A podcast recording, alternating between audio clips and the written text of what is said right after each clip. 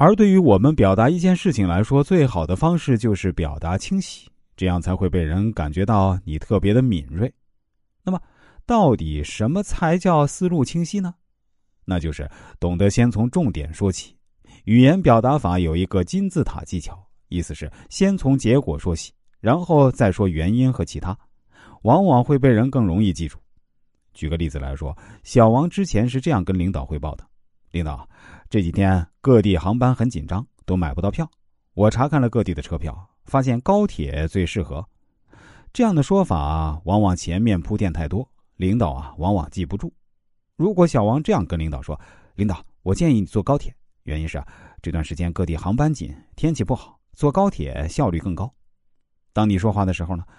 当你说话的时候啊，结果先行，往往会让人印象特别深刻。说话清晰的人往往简短有力，这种简洁的力量处处能受到人们的欢迎。而话多且中心思想不清晰，意味着讲话的人思路不清，或是没有信心。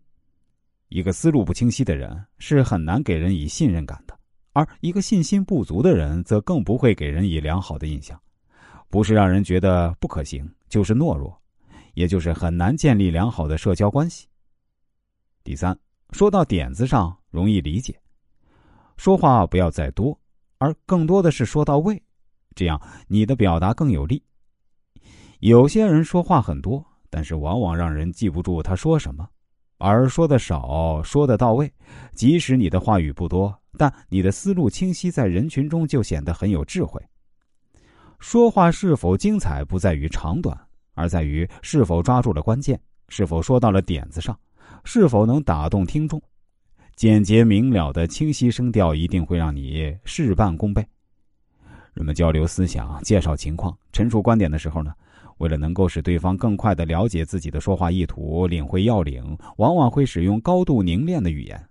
但是应该注意的是，简洁并不是表意不清，而是在能将事物表达清楚的基础上进行简单陈述。用语简洁呢，也要从实际效果出发。力争做到恰到好处，否则啊只是为了简洁而简短的表述，连事情也不能全面的表达出来，就得不偿失了。所以一定要注意，简洁但不简单的运用语言，做到言简意赅，才是一个真正优秀的语言表达者。所以，果决并具有个人魅力的谈吐和语言表达能力，在当今社会可以说是越来越重要了，也就越来越需要我们去提升自己的表达能力了。